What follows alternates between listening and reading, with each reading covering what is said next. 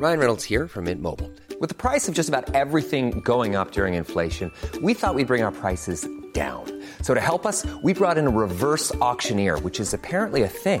Mint Mobile unlimited premium wireless. Ready to get 30, 30, bit to get 30, bit to get 20, 20, 20, bit to get 20, 20, bit to get 15, 15, 15, 15 just 15 bucks a month. So, Give it a try at mintmobile.com slash switch. $45 upfront for three months plus taxes and fees. Promo for new customers for limited time. Unlimited more than 40 gigabytes per month. Slows. Full terms at mintmobile.com.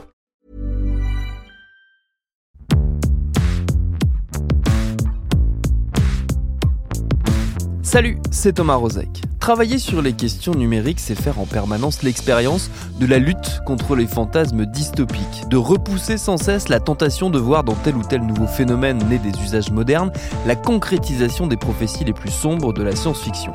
Parfois on y arrive, et parfois on se dit que les géants du secteur font tout pour qu'on y pense. Par exemple, lorsqu'on lit dans la presse que Facebook s'associe avec l'entreprise Neuralink, qui appartient au fameux et sulfureux Elon Musk, pour concevoir une technologie capable de piocher des infos directement dans nos cerveaux. Le but officiel c'est d'aider, comme toujours, notamment les personnes souffrant de déficience ou de handicap moteur. Mais quand même, pas mal de voix dans la communauté scientifique s'alarment de voir les GAFAM, comme on les appelle, regarder d'un peu trop près nos cortex, à tel point que certains appellent de leur vœu la création de lois protégeant littéralement la liberté de penser. Est-ce qu'on n'atteindrait pas les limites ultime du capitalisme actuel. Ce capitalisme d'ailleurs n'a-t-il pas lui-même muté Va-t-on passer de si c'est gratuit, c'est toi le produit à si c'est gratos, c'est toi le robot? Ce sera notre épisode du jour. Bienvenue dans Programme B.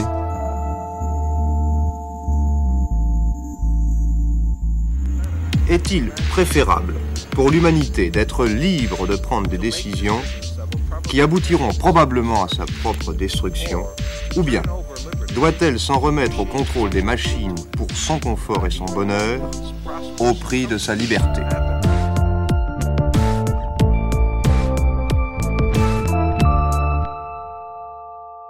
Notre invité pour comprendre ces enjeux, c'est l'économiste italien Carlo Vercellone, qui enseigne à l'université Paris 8. Je suis allé le voir pour que, dans un premier temps, il décrypte pour nous ce qui est le cœur de ses objets d'étude, à savoir ce que lui appelle le capitalisme cognitif. Le capitalisme cognitif définit, après le capitalisme mercantiliste et le capitalisme industriel, une nouvelle étape euh, du capitalisme ouais.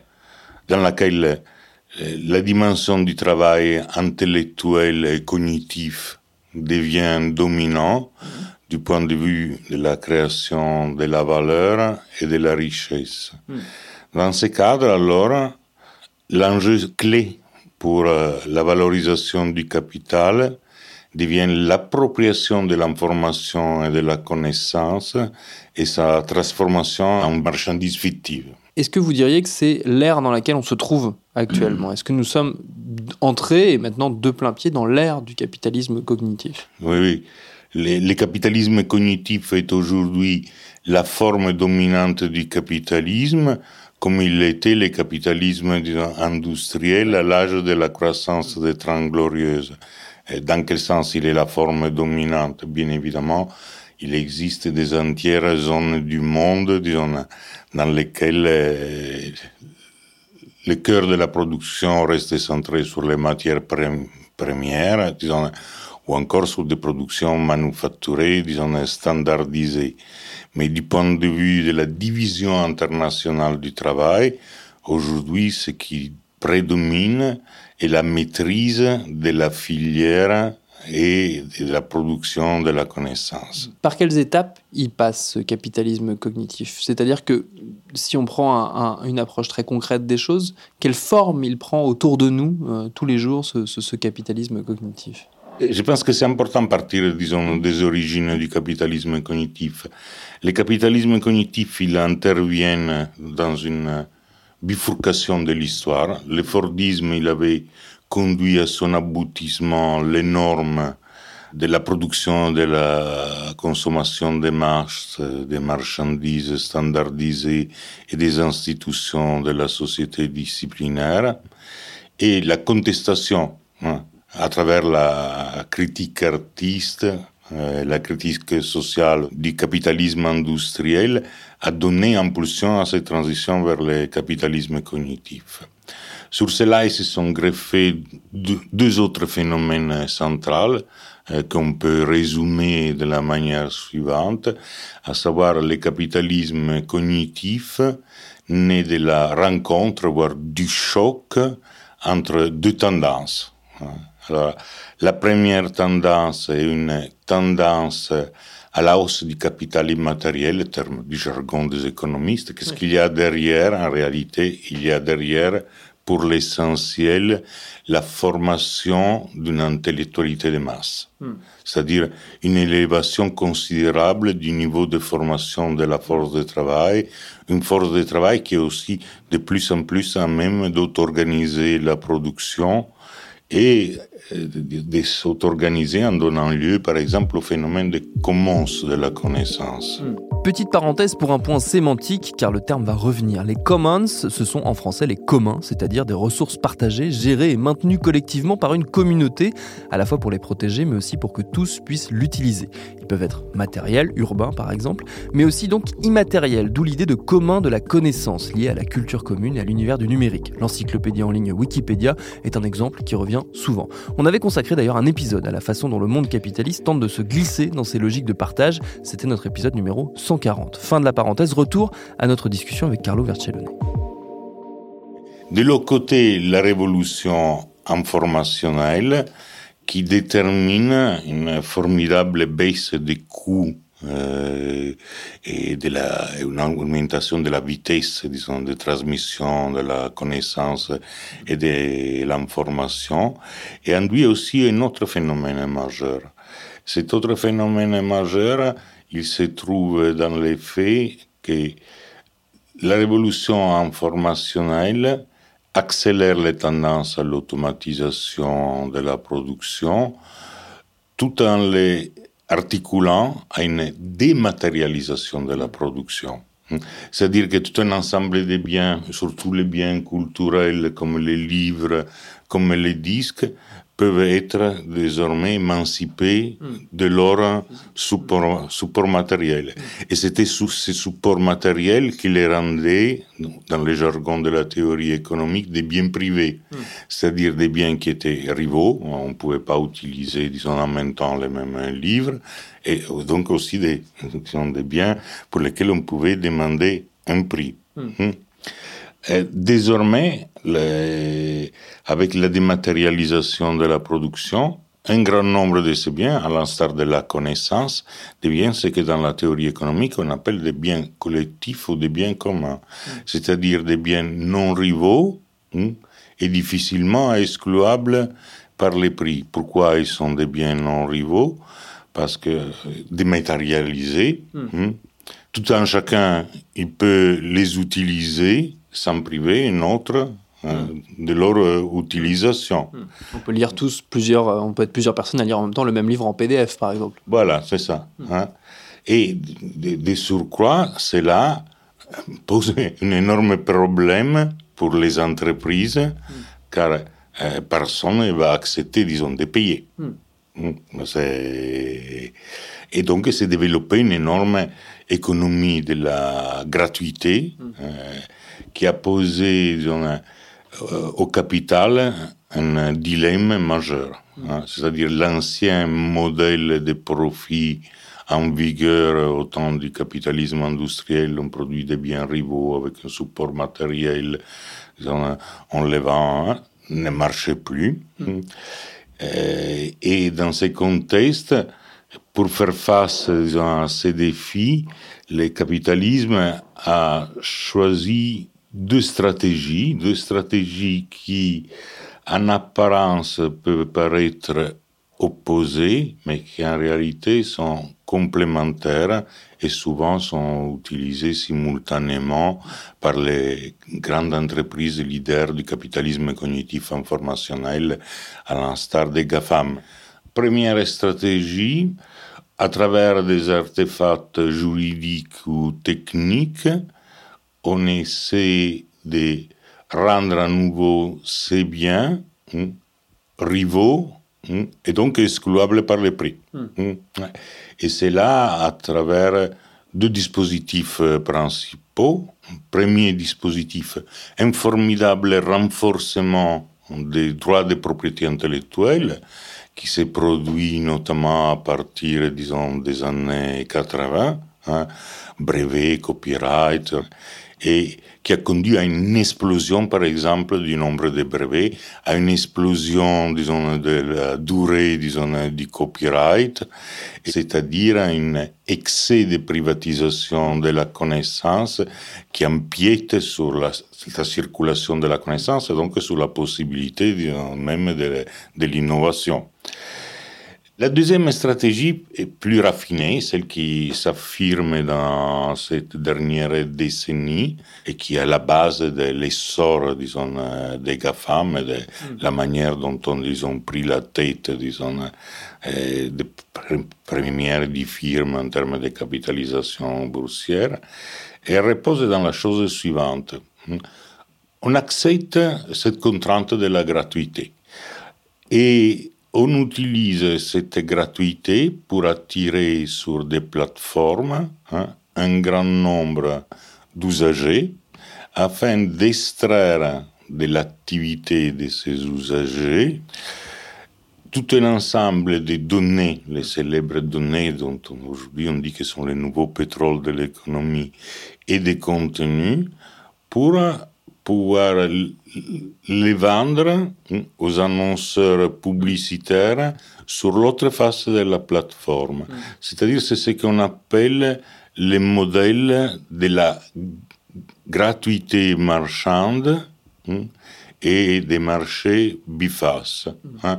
On a deux faces, une face qui est en apparence gratuite, mm. hein, dans laquelle à travers un jeu d'économie de réseau, on attire, disons, les usagers. Les usagers, par leur activité, produisent des données et des contenus et on utilise ces données et ces contenus surtout pour vendre sur l'autre face le profilage des consommateurs, disons, aux annonceurs publicitaires. Et cela conduit à expliquer deux éléments majeurs du capitalisme contemporain.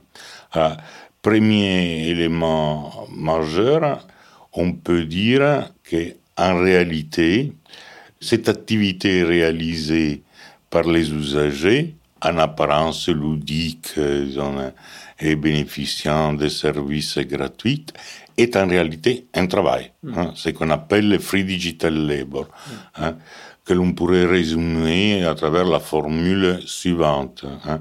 Si c'est gratuit, c'est parce que vous êtes à la fois les produits, mm mais aussi les travailleurs qui, par votre activité, vous produisez vous-même comme des marchandises au service des, entreprises et des plateformes. Mm.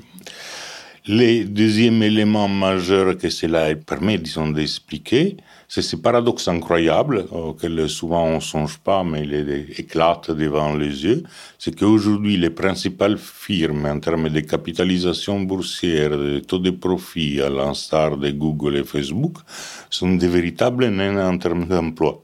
Ah, ils n'ont presque pas d'effectifs mm. salariés, sinon dans des proportions extrêmement c'est oui, réduite, disons, par rapport Comment on explique ces paradoxes C'est grâce à cette énorme masse de travail gratuit. Petite parenthèse à nouveau pour illustrer le propos de notre invité. Si on prend par exemple le cas de Facebook, les effectifs ne sont effectivement pas délirants, puisque Facebook, selon les chiffres de juin 2019, emploie 39 651 personnes et Alphabet, la maison mère de Google, 103 549 personnes. Par comparaison, Ford en 97 employait 364 000 personnes, soit trois fois plus que Google. Un contre-exemple serait Amazon qui emploie actuellement 647 500 personnes, mais dont le modèle s'approche en grande partie du Fordisme plus traditionnel car il repose en grande partie sur un capitalisme matériel.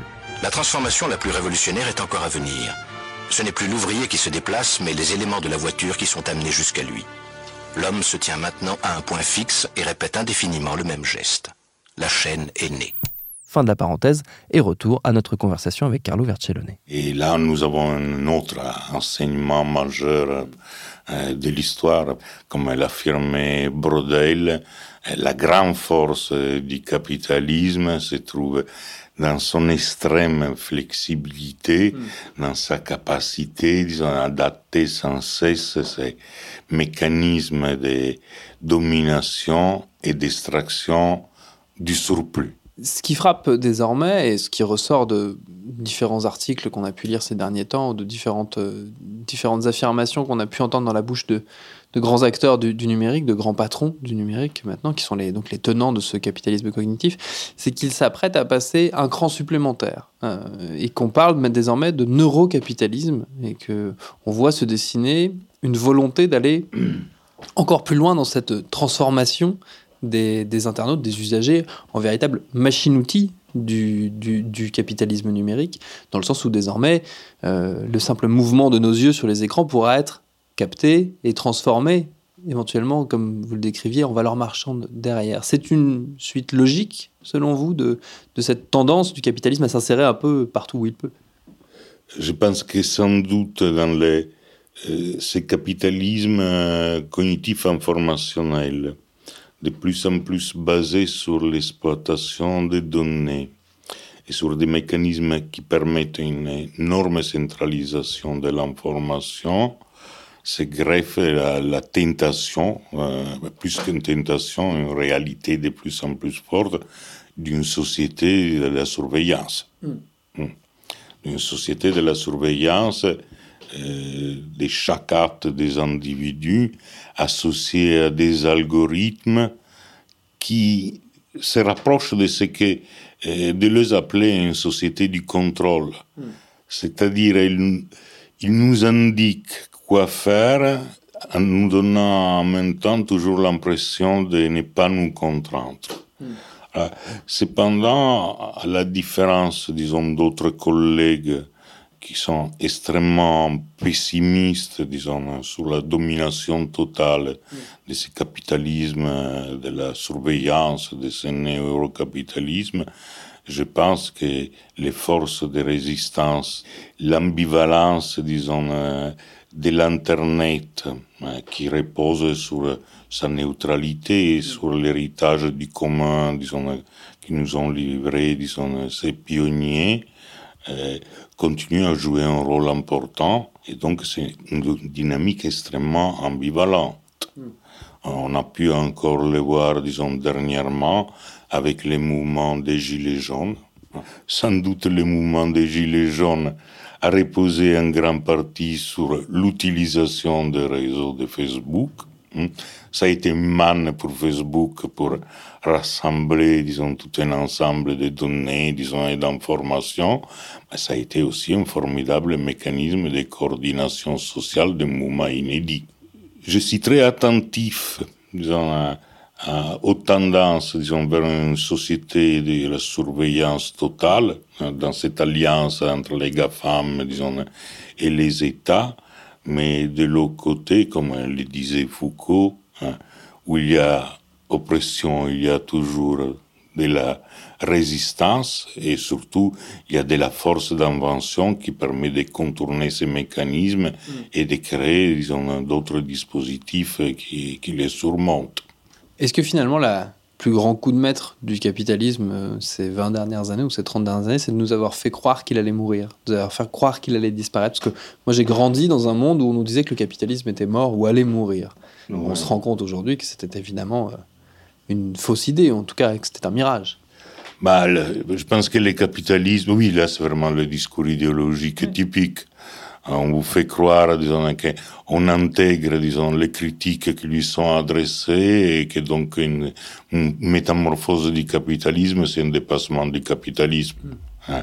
Alors que non, c'était simplement un perfectionnement de ce dispositif de domination.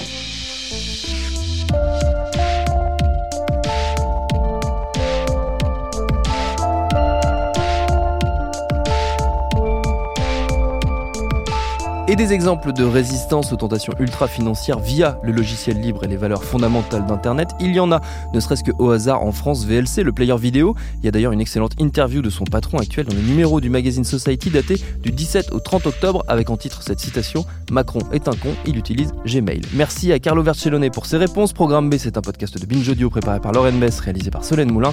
Abonnez-vous sur votre appli de podcast préféré pour ne manquer aucun de nos épisodes, Facebook et Twitter pour nous parler, et à demain pour un nouvel épisode.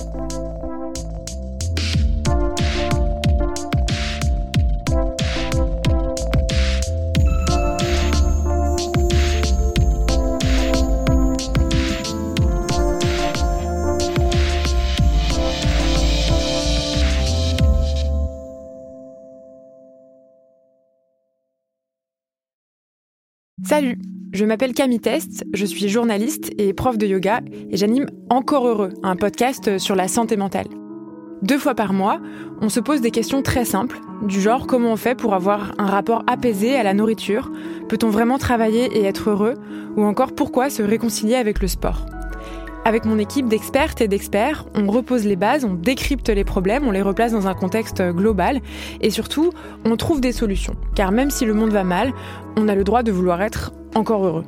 Encore heureux, c'est un podcast de Binge Audio, déjà disponible sur votre appli de podcast habituel.